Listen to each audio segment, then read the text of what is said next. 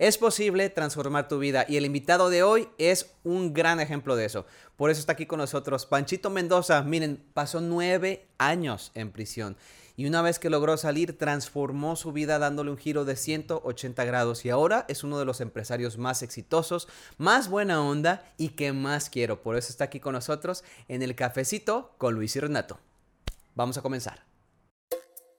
¿Qué pasa cuando un conductor de televisión y un psicoterapeuta se juntan? Este es el cafecito con Luis y Renato. Yo soy Luis. Y yo soy Renato. Creamos este espacio para crecer junto contigo, explorando la mente, el cuerpo, el espíritu y todo lo demás. Así que agarra tu cafecito porque esto se va a poner muy bueno. Y es que la vida es una telenovela. Pero tú eres el escritor. Bienvenido Panchito, este, bienvenido a nuestra casa, bienvenido al cafecito con Luis y Renato. Estamos muy contentos de que nos acompañes el día de hoy. Siempre Luis me ha hablado mucho, mucho de ti. Creo que es la segunda vez que te veo en persona, pero de verdad estamos muy orgullosos del trabajo que has hecho tú uh, en la comunidad. Tú eres el dueño del Sushi Loco y queremos que nos platiques un poquito primero antes ¿Quién eres tú? ¿Quién es Panchito? Me llamo Francisco Mendoza y mis amigos más íntimos me conocen como Panchito. De cariño. De cariño. Este, pues muchas gracias por la invitación. Este, um, sí, así es. Este, soy Francisco Mendoza, me dicen Panchito. ¿Dónde naciste? ¿Cómo Nací en el este de Los Ángeles, fíjate. Tengo, tengo una mezcla perrón. Ay, ale. no, soy nacido en el este de Los Ángeles, eh, pero soy criado en Culiacán, Sinaloa. De este, y la que me parió es de Jalisco, fíjate. so, tengo el este de Los Ángeles, Culiacán, Sinaloa y Jalisco. Y me casé con uno de los moches, Sinaloa. Ah, Entonces, uh, soy de todo. revuelto, güey. Todo revuelto, tengo una mezcola. ¿Cómo terminaste en, en, en siendo creado allá en, en, los Bueno, uh, este... Cuando tenía tres años vivía en el centro de Los Ángeles con mis padres y uh, tengo entendido de que mi papá se quería regresar a Culiacán, Sinaloa. Más mi mamá no lo quería seguir.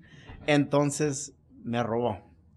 Me secuestró. Literal, literal. Lo que conocemos como child ¿En dónde, ¿En dónde estaba el Amber Alert? Sí, qué loco, entonces, ¿verdad? Entonces me robó. Yo tenía como unos 3, 4. Me dice, ¿cómo te recuerdas?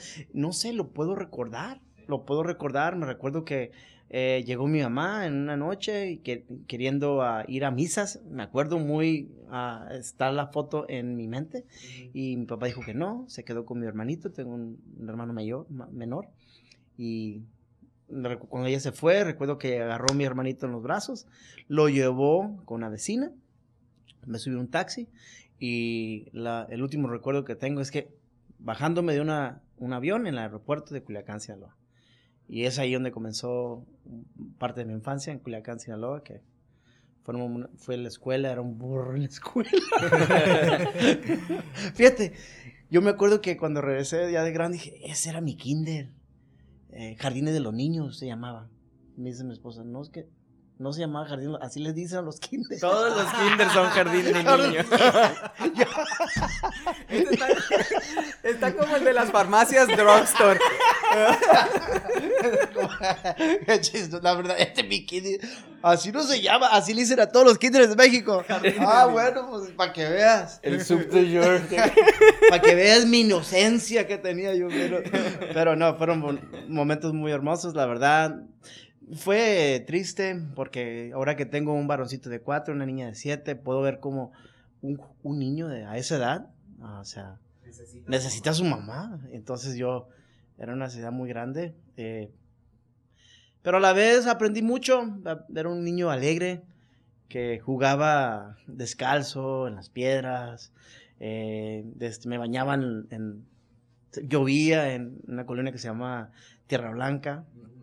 Eh, en Culiacán, Sinaloa, y me acuerdo que pasaba un, arroyo y me metí en calzones blancos y salían calzones cafés. yo, le cuento eso a mi hija. ¿Te acuerdas, papá, cuando te bañabas? Y que tus calzones eran blancos y que ahora... Entonces son recuerdos muy hermosos, haciendo eh, papalotes con, con, con ramas de, de, los árboles, eh, jugando... mi infancia fue muy hermosa a la vez, pero a la otra vez sí decía de, de mi mamá. ¿Y cuándo tuviste contacto con tu mamá o nunca volviste? Nunca a lo tuve hasta que mi papá yo creo que dijo, este niño necesita a su mamá.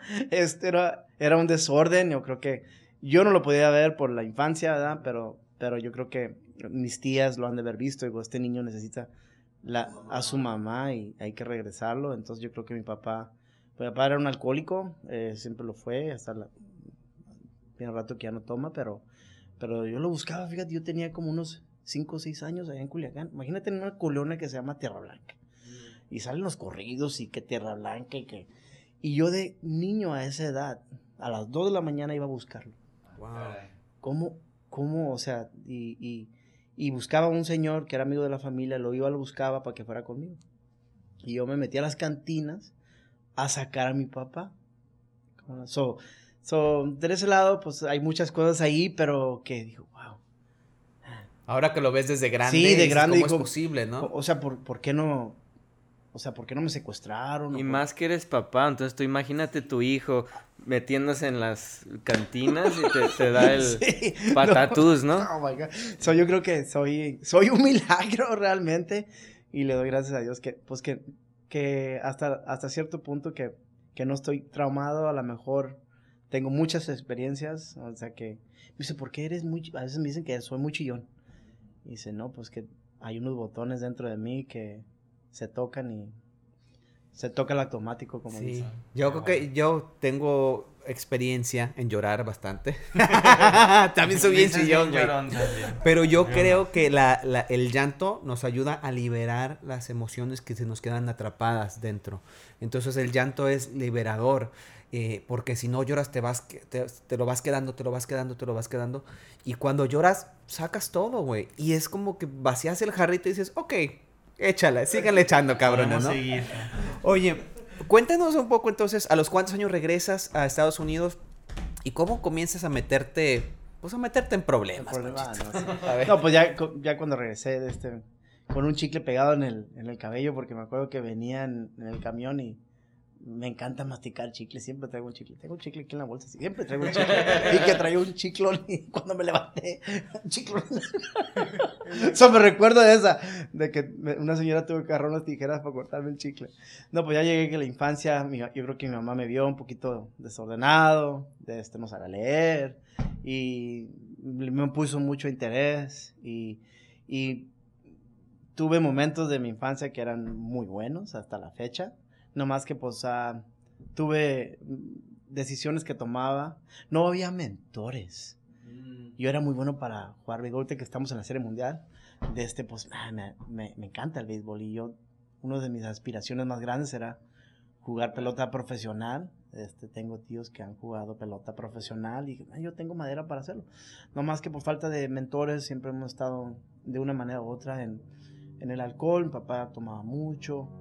Y yo creo que ahí comencé a tomar decisiones equivocadas. A los 14 años ya me estaba metiendo en problemas. Siempre me he considerado como un muchacho alegre, bueno, pero tomando muy malas decisiones. ¿Qué significan esas malas decisiones? ¿Qué, qué- Malas consecuencias. Que, que el, el que, como dice, el que obra mal, mal acaba. ¿Verdad? Pero, pero. Pero y- estabas en pandillas. no, nunca, fíjate que nunca, drogas. nunca, nunca de este, ah, me metí a las pandillas. Eh, de hecho, yo no quería ni tomar porque estaba muy traumado por el alcoholismo de mi papá. Yo quería jugar de este pelota profesional, yo quería hacer algo con mi vida, pero de una manera u otra, de este siempre había amigos que me influían a tomar malas decisiones. al- a los 14 años me agarraron robando en la Target. A los 15 años me fui con unos amigos en un carro robado. A los 16 años andaba con unos amigos que andaban robando carros. Y tomaba muy malas decisiones. Y hasta cierto punto, pues mi mamá trabajaba tres trabajos. Mi papá se la pasaba borracho. Entonces no había checks and balances. Que no había uno, o sea, no, no, no había ese control. Tenía, mis papás los amo, son buenos papás, nomás que yo creo que era el propósito hasta cierto punto de llegar a ese... A los 18 me acuerdo que me invitaron a, a cruzar droga por San Diego. Y pácatelas, cruzando la frontera de Tijuana a San Diego. Eran 60 60 libras de marihuana que estaban en, no sabía cuántas había, yo nomás dije, yo, lo, yo cruzo. Yo puedo. Yo puedo, tenía un joven invencible, yo las Sí, puedo. que te pues. sientes todopoderoso. Sí, Culiacán, Sinaloa, sí las podemos, y Sí. así me sentía, francamente, ¿no? Y lo hice y le hablo a mi mamá de la cárcel. Hago a mamá, a, de este, estoy en la cárcel. En la cárcel. Se no se escuchó, ni, ni, no dijo nada. Y fue a revisar a mi cuarto. Porque la noche anterior, o dos noches anteriores, yo estaba en mi cuarto. Y que yo no iba a salir y de repente ya no estoy. Y, en la Y estoy en la cárcel. Y ella pensaba que estaba en el cuarto. Y estoy aquí en, la, en el MCC de, de, de, ah, San Diego, donde estaba el chino Antrax. Ahí es donde estaba. Era una- un cargo federal por cruzar, por contrabando de drogas.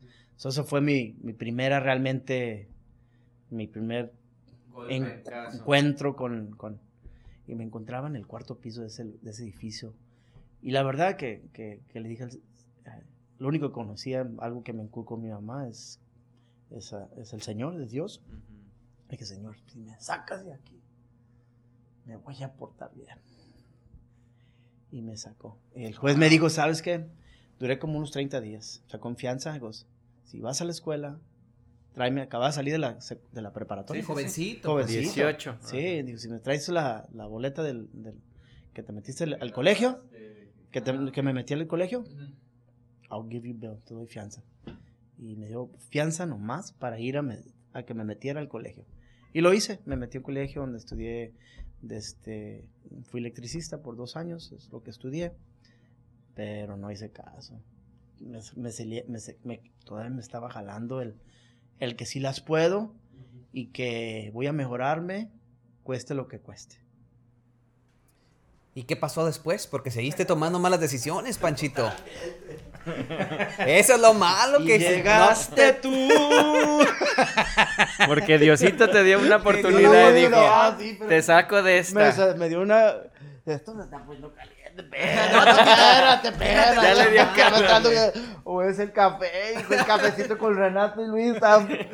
¿Sabes qué? Yo creo que me, me, me sacó, me dio rienda, pero para que me ahorcara. es que había planes. Había planes más altos. Eso me gusta. Sí, me había gusta planes de que, que a veces, ah, ¿qué le vas a poder compartir a un joven ahora con todo lo que está pasando? En una pandemia, mucha drogadicción. ¿Qué le cuentas a, a un joven que está en las drogas y que no tiene propósito? Y pues sí, hay un joven. Tengo 45 años, estoy joven. Claro, Eres güey. un niño. Soy- a este niño le dije, ¿qué les cuentas a estos, a esta juventud? Pero acabé la escuela, sí me recibí y seguí trabajando electricista. Había momentos de...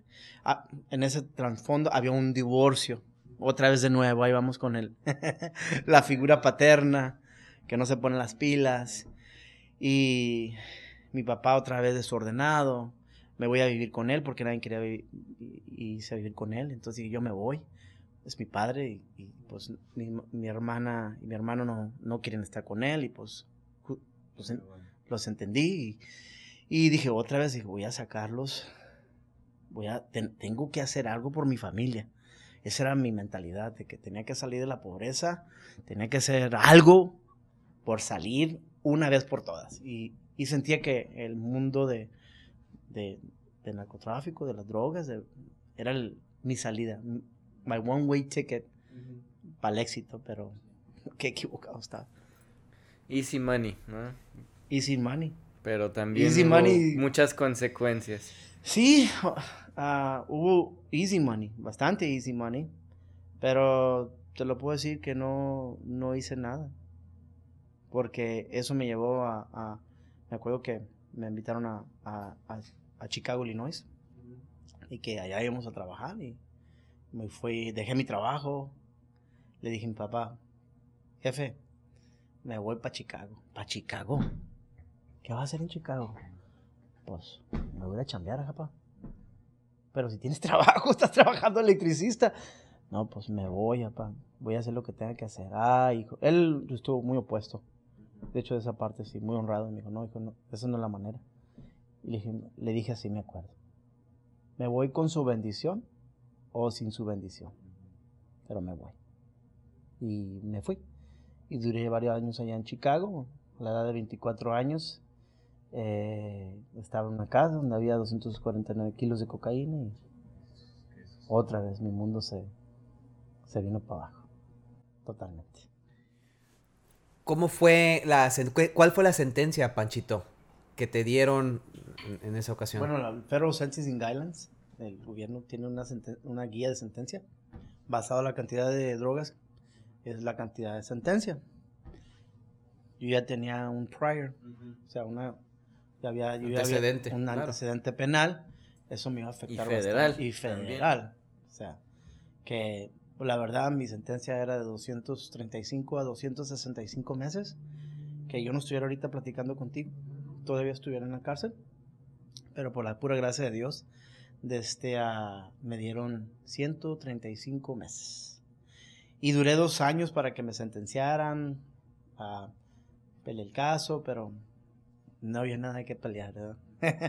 Entonces al final del día, este, pues a veces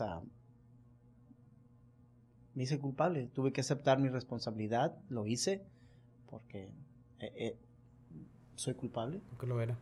Tenía que aceptar, yo creo que tenía que comenzar a hacerme un adulto. Hay, una, hay, un, hay un verso, de hecho está en la Biblia, dice, cuando era niño, reía como niño, jugaba como niño, pero cuando me hice hombre, dejé de hacer las cosas de niño.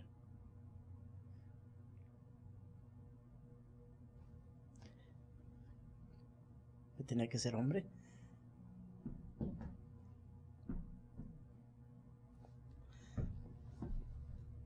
Bueno, sentí que a tus 24 años nunca me había casado. Aspiraba a ser papá. Aspiraba a casarme.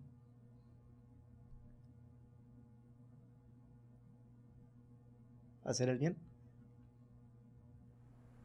Y se te acabó el mundo, me imagino.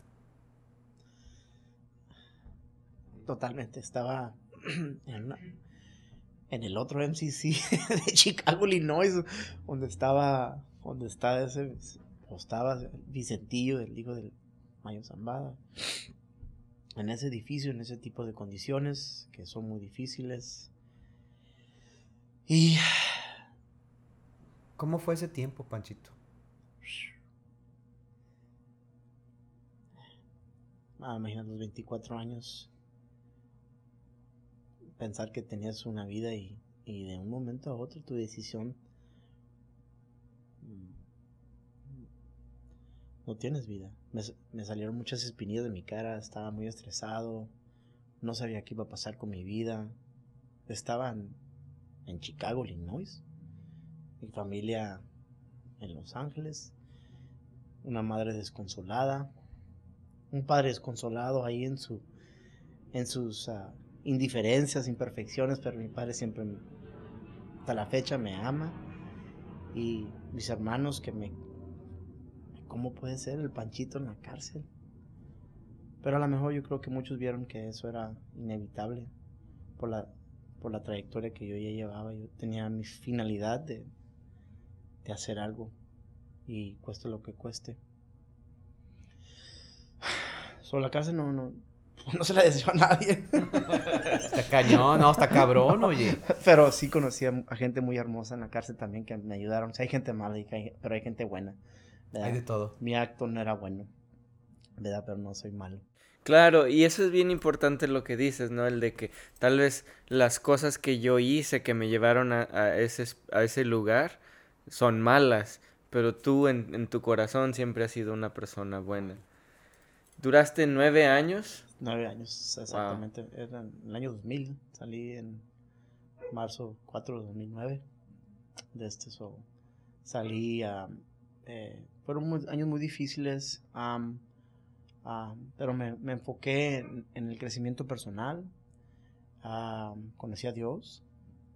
Conocí a mi esposa.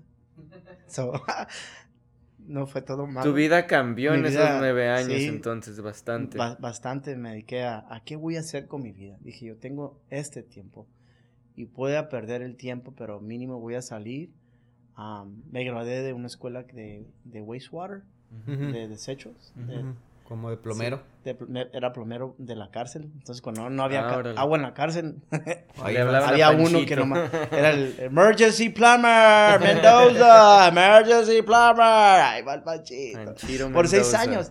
Y fíjate que hace poco, ah, con mucho orgullo, eh, mis jefes que me custodiaban por bastante tiempo, ah, vino a visitarme. Ah, se llama Jesse Mosqueira. Vino a visitarme y, y lo metí a la cocina. Y les, él es mi jefe. Él es mi patrón. Y él estaba como halagado, pero y al último me dijo,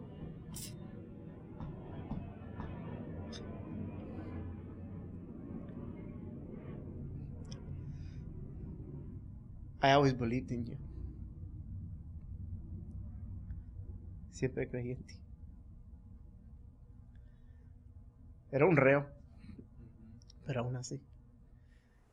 Y creo que se vincula mucho a lo que decías antes, ¿no? De cuando estamos creciendo, que no tenemos estos mentores.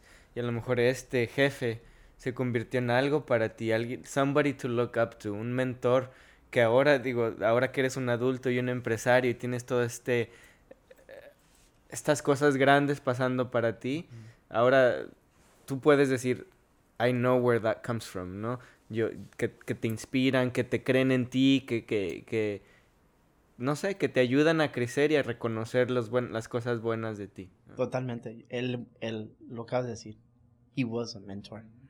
Él era un mentor. Totalmente me ayudó en darme consejos. Me trabajaba siete días a la semana, pero sabía que eso es lo que me cuidaba, de meterme en problemas. ¿no? Porque hay muchas cosas que puedes hacer en la cárcel que te meten en problemas, ¿no? Eh, eso me enseñó cómo ser plomero, cómo manejar un, un backhoe, una máquina pesada. Y, y había otro que también se llamaba Rey Escobido, Rey Escobido, que era jefe, y que cuando uno arreglaba sus cosas, si había, si estaban cocinando un pollo, siempre me ofrecía un pollo. Siempre me, y pollo era el filet mignon. Ah, pues claro. Oye, es que, digo, escuchándote, unos, pues se imagina que la cárcel es malo, malo, malo, pero qué interesante que dices que dentro de la cárcel tú es- encontraste gente buena. O sea, que encontraste una, una carrera, Un mentor. un mentor, encontraste a Dios, obviamente. Me llama mucho la atención que comentas, comentabas que, que usabas los juguitos para hacer ejercicio. A ver, ¿cómo, cómo está eso? A ver. Bueno, eso fue al, al principio, eh, mantenerse ocupado es algo muy importante en la cárcel. O sea, tienes 24 horas y literalmente, si estamos aquí hoy en, en la calle, pues uno va al trabajo, los hijos y las horas se van. Ocupas tu tiempo, tu mente ah, en esas cosas. Pero ahí estás nomás en la cárcel. Entonces, una de las cosas que he hecho siempre es mantenerme am, activo. Me gusta hacer mucho ejercicio. Pero cuando no hay equipo de ejercicio, pues tienes que innovar. so, usamos, los reos, fíjate, usa- usamos muchas cosas para innovar. Y una de ellas era para hacer ejercicio. Había unos juguitos que nos daban, como las lechitas, venían en plásticos. O juguitos de naranja, venían en plásticos sellados y eran de este 16 onzas. Y pues yo ya sabía por andar en los negocios que lo que es 16 onzas es una libra. Y dije, yo no puedo. Algo aprendiste. Algo aprendí. digo.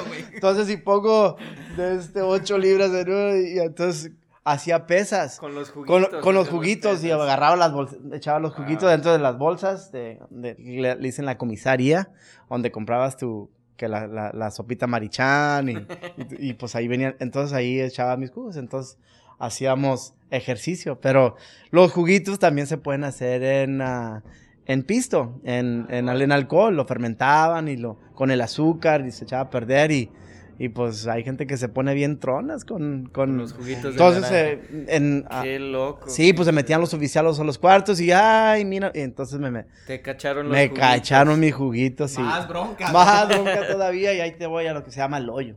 El hoyo es cuando te meten a solas en un cuarto y cada tercer día te bañas o...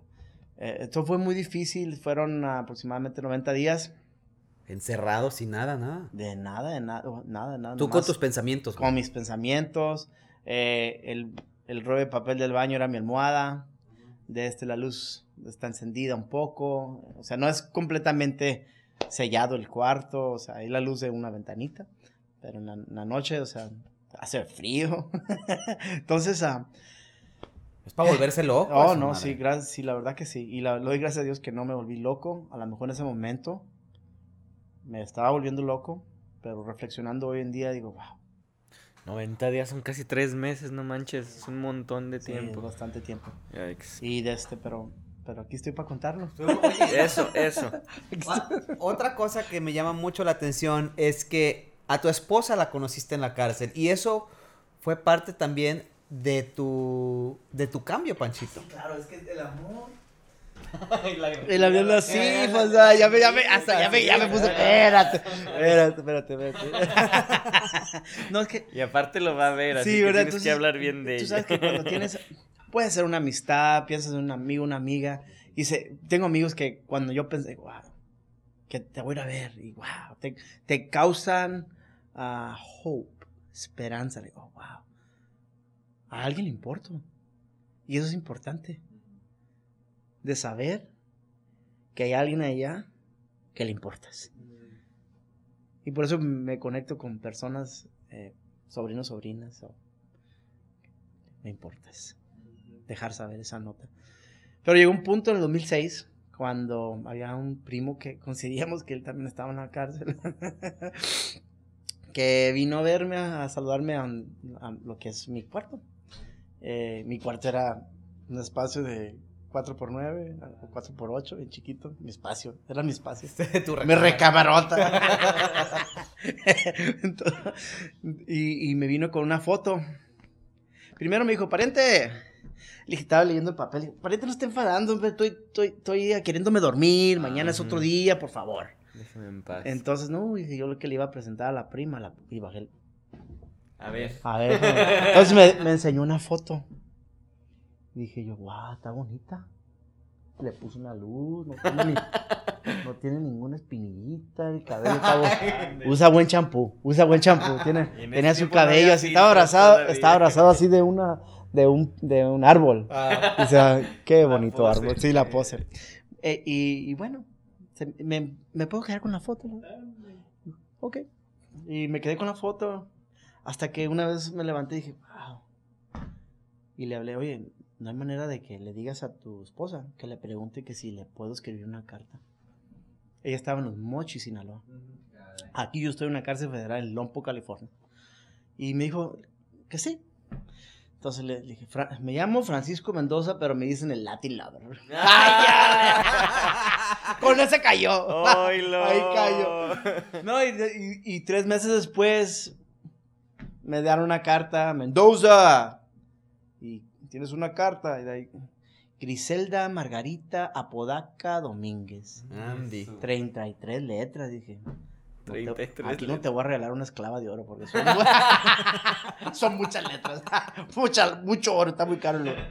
No, pero se me hizo, me, eh, eso, put hope. Me puso mucha esperanza. Wow. Dije, wow. Pero nunca pensé, hay una, había una diferencia de edad. Desde yo tenía 28 años. Yo tenía 17 años. Eh, Jovencita. Sí. Yo no, no, yo no, yo, yo nomás vi la foto, eh, en ninguna, ah, no había mermo, nada de eso, nomás, wow. Y me contestó.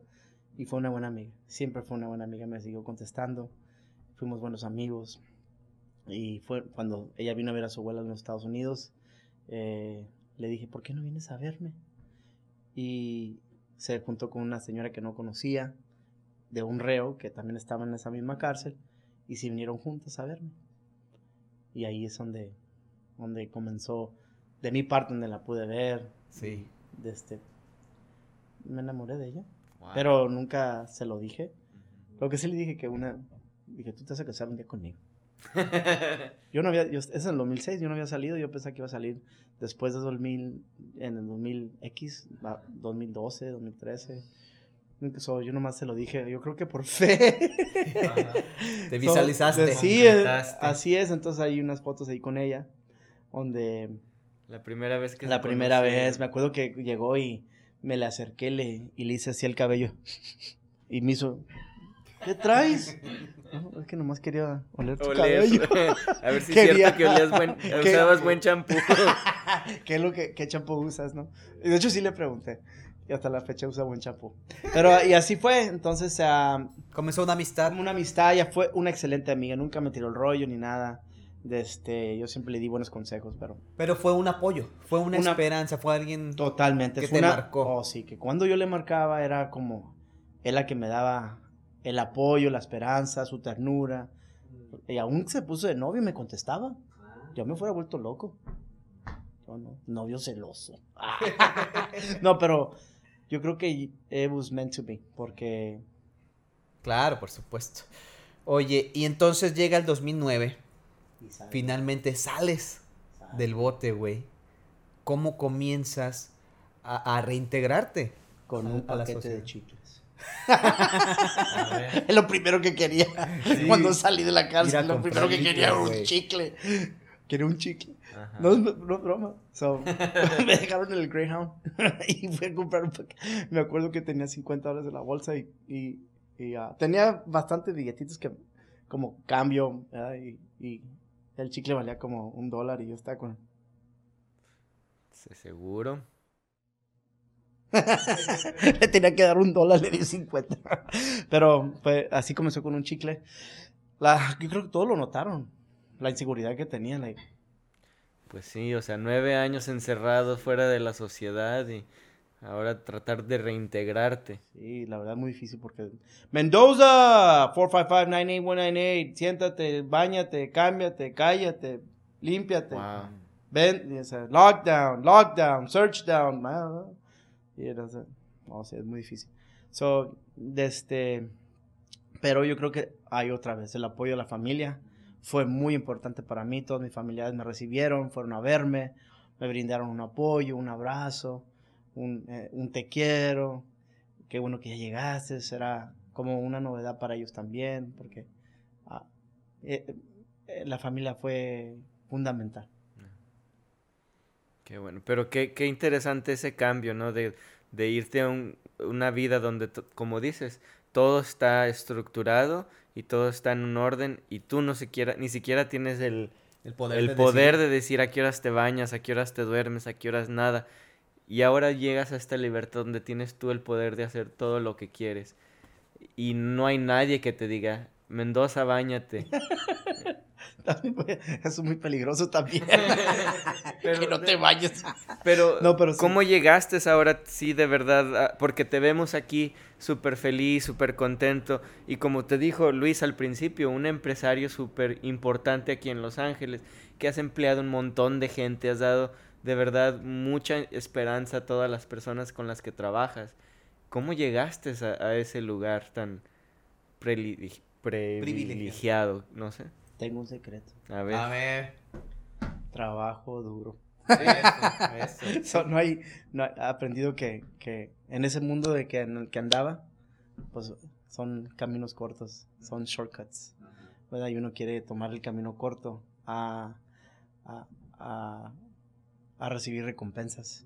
Y sí hay recompensas y muy buenas, ¿verdad? Pero así como viene, así se da. El precio. Pero no hay un sustituto para el éxito si no es trabajo duro. Trabajo, esfuerzo, dedicación. Y también entendí que algo importante que tenía que establecer en mi vida era valores fundamentales y que los tengo escritos en la pared del Xochiloco. Honestidad. Tenía que comenzar a ser honesto. Mentiras cortadas por la mitad. O sea, cuando me preguntaban, ¿qué trae en la cajuela? Pues no le voy a decir que traigo 100 kilos. o sea, siempre andaba mintiendo. Sí. Esca- escabeando la verdad. esca- siempre andaba, entonces, mentiras cortadas no, no me iban a funcionar. Iba a hablar con la verdad, iba a hablar con integridad, y iba a ser leal a estos valores, y más que nada a mí mismo, de no impresionar a nadie, sino que levantar los pedazos, uno a la vez. Alguien me dijo, mira, tú te puedes quedar en un lugar llorando, puedes estar ahí llorando que tu vida es un desastre, que tu vida no sirve para nada, que tu papá, que tu mamá. ¿Por qué no caminas llorando? Y cuando menos pienses, Qué bonito. vas a regresar, vas a ver atrás que, que caminaste. porque lo que va a pasar es que ah, te vas a ahogar en ese, en ese llanto porque no te mueves. Y también eres la víctima. Mi papá, mi mamá, y una vez mi pastor me dijo, mira, por esa semilla, tú a lo mejor tu papá, pero por esa semilla, tú estás aquí. Mm, Tú estás aquí. Y despertó. Oh, I'm alive. I am here. y, y, tú puedes hacer la diferencia desde aquí en adelante. Sin caminar como víctima. Sino, en vez, ¿por qué no cambias víctima a victoria? Me gusta mucho eso. Y así es como comencé a recoger las piezas que estaban quebradas y a recogerlas, levantarlas, colocarlas donde tenían que estar. Y comienza con un buen fundamento. Lo primero para mí es mi fe. Y lo segundo, por los valores, honestidad, integridad, lealtad, responsabilidad, respeto y, y uno de muy importante, entusiasmo. que es lo que me ha mantenido vivo también. me río mucho. Qué bonito. Una de las cosas que dijiste hace rato, y no sé si la dijiste antes de que empezáramos el podcast, pero dijiste, yo he pasado por muchos traumas, pero no estoy traumado. ¿Qué te ha ayudado a ti como a soltar? Me dijiste que eres bien llorón y eso ayuda, eh, de verdad, eso ayuda un montón a soltar las penas, ¿no? Que no te quedes con nada. ¿Qué más te ha ayudado como a sanar, a soltar, a, a decir, pues sí, de verdad me ha pasado un chingo de cosas bien feas, pero mira, me puedo quedar ahí atorado y me puedo hacer la víctima y esperar a ver quién me ayuda o puedo ayudarme y salir adelante y llegar a algo, ¿no? ¿Qué te ayuda a ti? Bueno, una de las cosas que me fascina, soy parte de una iglesia que se llama Alcance Victoria, donde ayudamos a jóvenes que están en, en casas de rehabilitación. Y cuando tú miras a un joven que, que está molacho porque tanta, tanta cristal, que drogas que han usado y que inviertes en la vida de ellos y que miras a otros, ayudarlos de una manera u otra, eso me ayuda bastante a, a, tener un corazón generoso, no nomás con, con, con finanzas, me encanta dar finanzas donde pueda. Eh, creo que es importante de, de, lo, de, lo, de lo que Dios lo ha bendecido uno. De, ganaba 12 centavos la hora. Y ahora me dicen el empresario. Y la realidad es que soy un, un hombre sencillo. No hay mucho fin a, a mi vida. Eh, vivo de dos, de dos valores, es la, la humildad y la gratitud. Y estoy muy agradecido con la vida y, donde pueda dar lo voy a hacer. Donde pueda marcar la diferencia lo voy a hacer. Con sí, en los eventos que he hecho con lo del sushi loco, siempre voy porque creo en, en, en, en estas manos que hagan algo. Es muy difícil decir, haz esto, haz el otro. Hay muchos jefes de jefes y apuntamos el dedo. Pero a esa gente que se le apunta, pues también son seres humanos. Y cuando te pones en la brecha con ellos, cuando trabajas a la par con ellos y comienzas a poner ladrillos, no hay, así es como comienzas a sanar. Un ladrillo a la vez. Ya no necesito llorar. Bueno, yo siempre lloro, güey. No, es que sí, sí, está fuerte. Es que es muy, es muy, tu historia es muy cabrona, Panchito. Desde que te conocí siempre ha sido no solamente servicial y amable, chistoso, pero eres ¿Estás diciendo payaso? poquito, güey, poquito.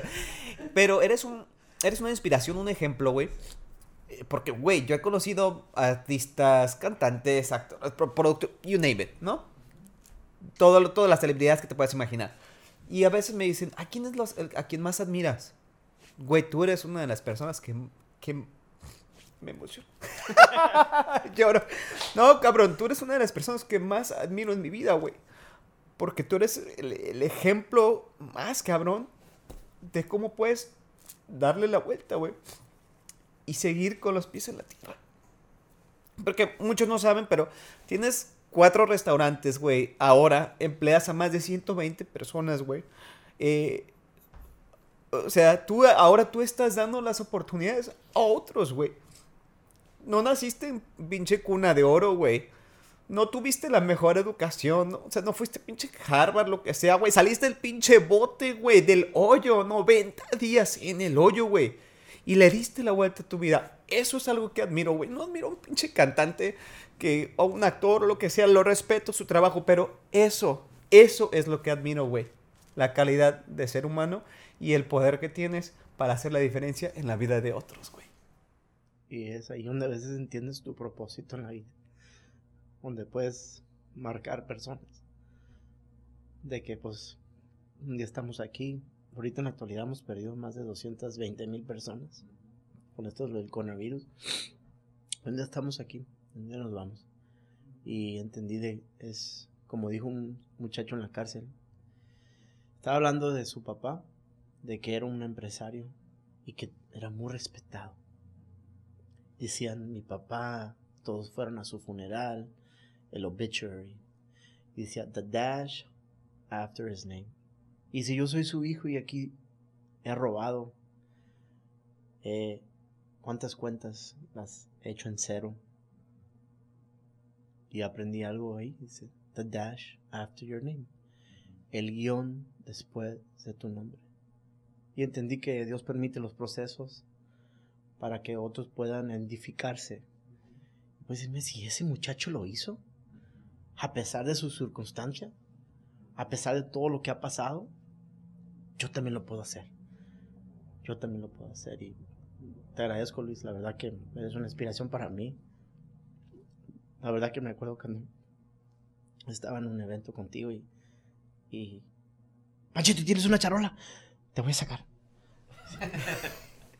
y siempre ha creído en mí y siempre ha tenido esa, esa sencillez, esa humildad para, hacer una entrevista o hacerme reír o darle importancia a las cosas sencillas de la, de la vida de un ser humano. Me ha visto como un ser humano. Y muchas gracias. Siempre dicen que hay una vida antes y después de encontrar tu propósito de vida, que es algo que mencionaste ahorita, que una vez que encontraste tu propósito, cambió. ¿Cuál es tu propósito de vida y cómo podemos apoyar a la gente que está viendo y escuchando el podcast a que encuentren su propósito de vida? Totalmente. Yo creo que hay gente que, que están vivos, hay gente que vive. Totalmente. Y yo estoy vivo y, y, vivo. Vivo y vivo. Que es una gran diferencia. Y hacer la diferencia en la vida de los demás. O sea, te unes a una causa en la cual tú creas marcando la diferencia. Ser un, corazón, un corazón generoso siempre te va a dar mucha felicidad. El, dar algo de ti, algo de finanzas en un proyecto que tú crees, en algo que realmente tú crees, no en lo que tú creas, que otros creen lo que tú crees. Y para mí, como te dije, soy hombre de fe, apoyo a, varias organizaciones. Cuando hacíamos, apoyamos a de Corazón de Vida, donde apoyamos a, jovencitos en Tijuana, con, con, Liz otra vez, o, sea, jovencitas que no tienen brasieles, no tienen toallas femeninas, niños que no tienen cuadernos, no tienen zapatos, ese tipo de obra es lo que más me ha ayudado a mí a sanar. También pues soy, soy papá y como había una, una había una, una película, uh, me acuerdo, pero me dice, cualquier hombre puede ser un hijo, pero no todos pueden ser papás. Entonces, ser papá, tomarte, hacerte responsable de ese hijo o esa hija que tuviste y ser el papá. Y es ahí donde hay un, un lapso en nuestra sociedad donde la figura paterna ya no existe y lo puedo ver en mis hijos, entonces un consejo de que si tú tienes un hijo, te abrázalo. Agarra clases de papá o que la vida se va a ir muy pronto. la vida es así. Un instante estaba en la cárcel. Otro instante aquí estoy en este sofá. Entonces, a vivir tu vida con, propósito. Cuando tú descubres tu propósito, eres imparable. Yo pierdo el sushi loco no he perdido, he perdido un restaurante, pero no he perdido el propósito. Claro. Porque a través de ese restaurante hemos marcado la vida de muchas personas. Y si salvamos a una vida, ese fue el propósito de ese restaurante. Se cierra, se acaba y pero el- mi propósito está en el pecho. Eso, ¿verdad? Que el propósito no está en un trabajo, sino está en ti y sigue floreando, ¿no? Y sigue dando. Cuando comenzó la pandemia, Panchito, que, la cuarentena, que se cerró todo. Muy impactante este que yo pensaba que era cafecito con Renato y Luis, pero a llorar. Nos vamos a reír y Ay, contar yo creo que era- chistes. Yo pensaba que era un chiste de, un chiste de Pepito, algo. Ay, pero Has a, llorar con, con Renato y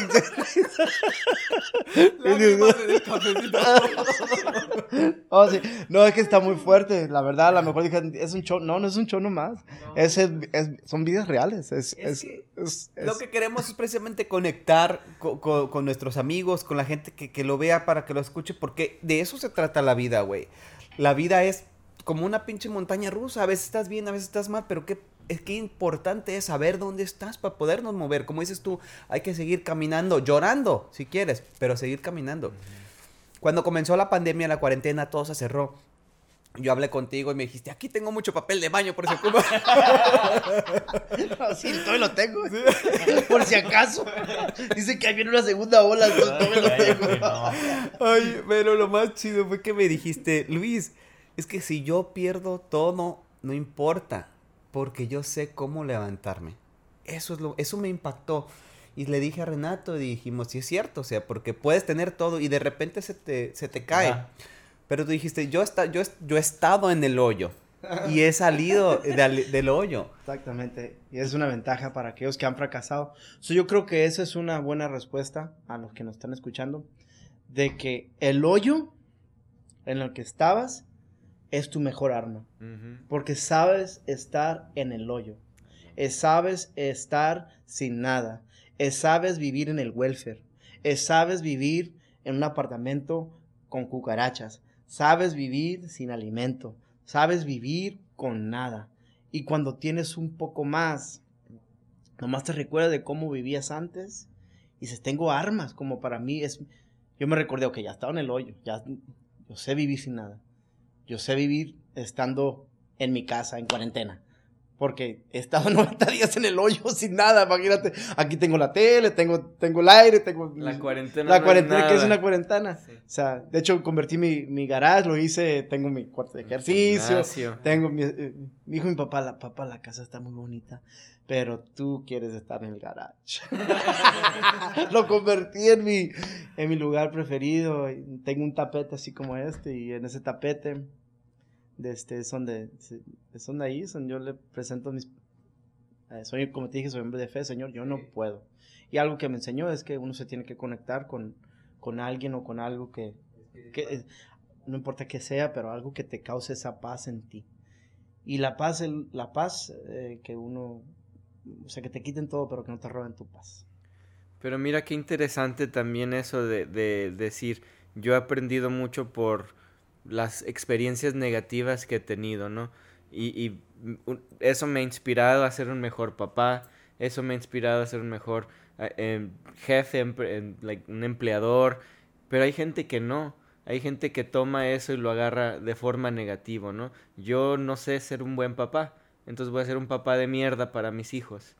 En, en cambio tú lo tomaste y de verdad hace rato nos estabas contando una historia bien bonita de cuando llevaste pizzas a- al, al salón de tu hija y, y de verdad me conmovió mucho el corazón porque se me hizo súper tierno eso de qué tan orgullosa está tu hija de ti. De decir, este es mi papá, véanlo. Yo quiero que todos vean quién es mi papá. Sí, te estaba contando donde mi hija Valentina tiene, sie- iba a tener cinco años. Y le dije, Valentina, ¿qué quieres para tu cumpleaños? Me dijo, papi, ¿me puedes llevar pizzas a la escuela? Dije, wow. O sea, puede pedir lo que ella quiere. Me pide pizza si quiere con sus amiguitos en la escuela. Le dije, claro. Le dije, tengo una idea porque Panchita siempre tiene ideas. Oye, ¿qué tal si me pongo el, el traje de, de, ah, de, ¿cómo se llama? De ah, Mr. Incredible. ¿Tú te pusieras el traje de Incredible para mí? Sí, yo lo hiciera.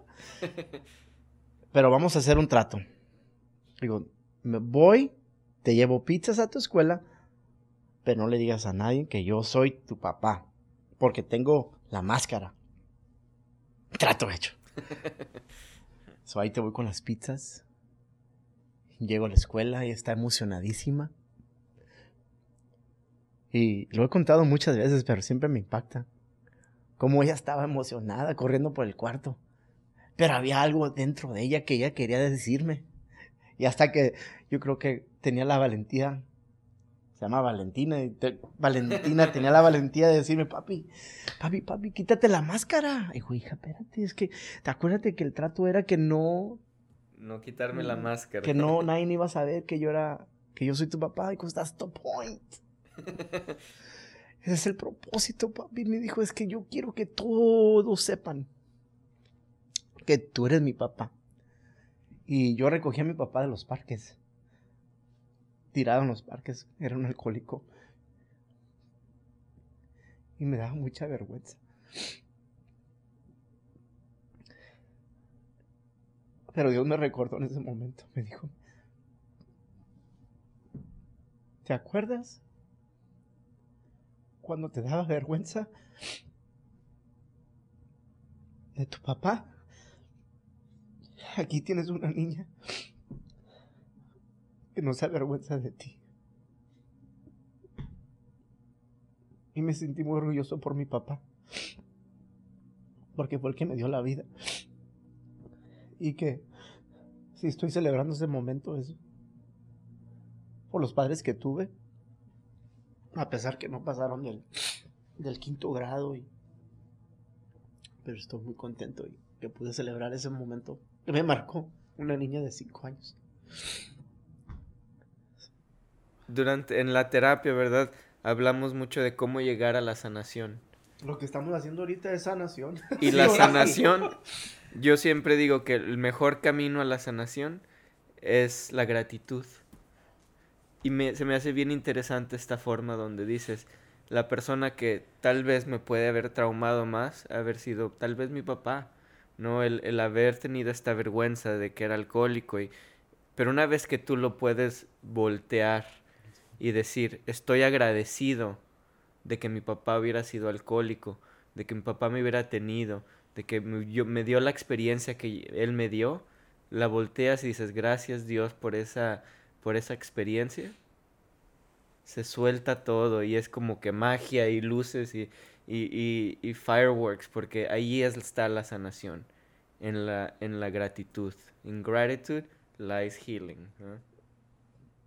Total, yo creo que podemos cortar el segmento ahí. Gratitude lies healing. Totalmente lo que estoy haciendo ahorita. Y si, y si el productor me trae un, un para los mocos, te lo voy a agradecer. yo te lo traigo, Antes que me limpie la almohada, digo. oh my goodness. No, yo creo que. No, estamos tocando unos, unos, unos temas muy, muy delicados, pero a la vez muy hermosos porque yo creo que ahí es donde yo. Sorry. Yo también me voy a hacer. De este, no, no. De este. Um, en, en Gratitude Lies Healing. Eh, y lo que estoy, estoy sanando, vuelvo a sanar y sanar. A, traer esto otra vez a exponerlo. Porque sé que hay alguien que va a ver este mensaje. Y estoy seguro que van a, que van a comenzar a sanar. Pero van a tener que. Um, tomar un paso de fe, ¿no?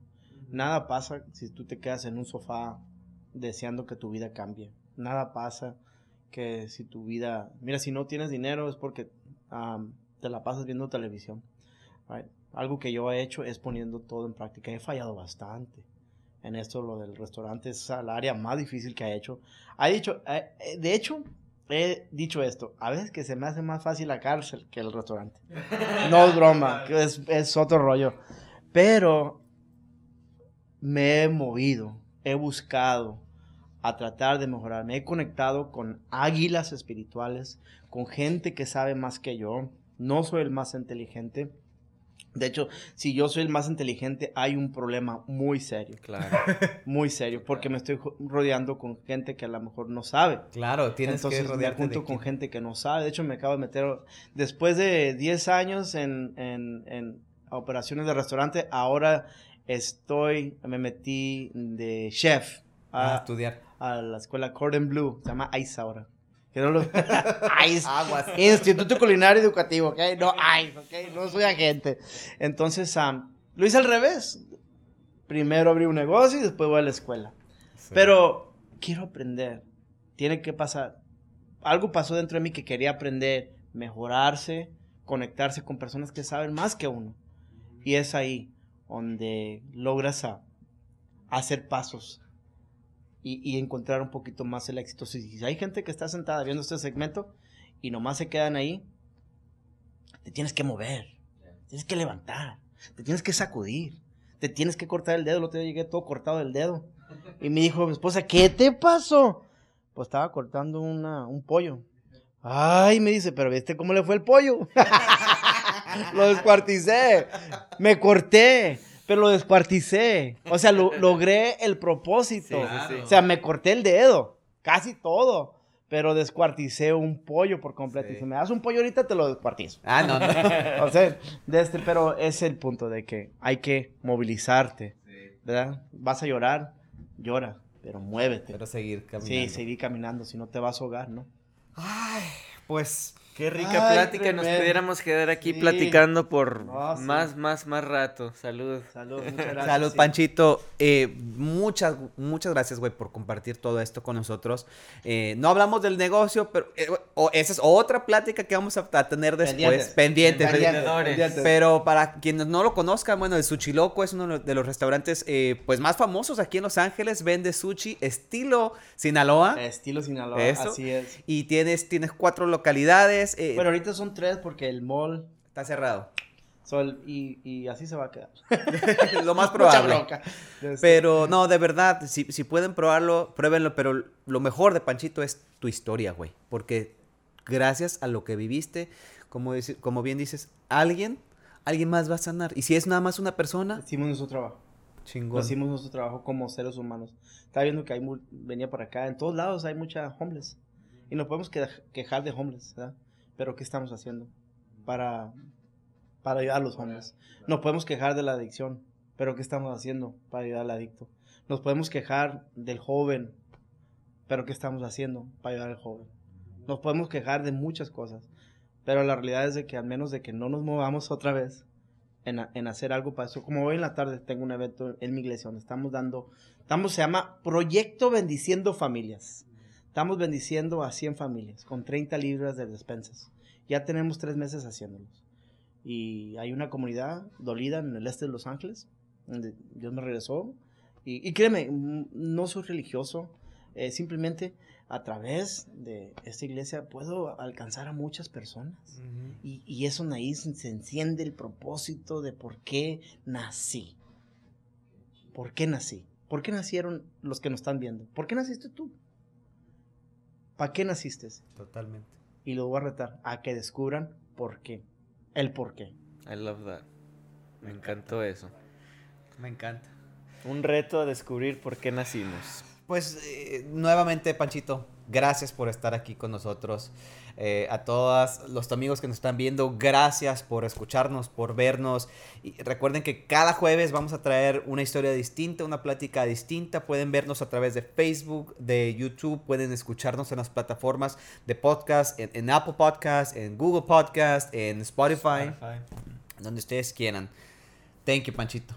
Muchísimas No, no, gracias. gracias. Es por hacernos re- reír y por hacernos llorar y por hacernos sanar y crecer. Ey, muchas, gracias muchas gracias. No, un placer estar aquí, una bendición para estar realmente aquí. Porque la verdad que me siento cierto, hasta cierto punto como liberado.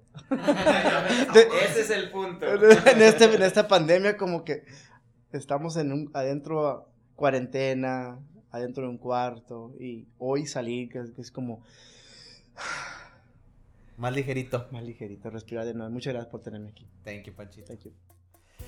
Recuerden que la vida es una telenovela, pero Tú eres el escritor. próximo jueves nos vemos.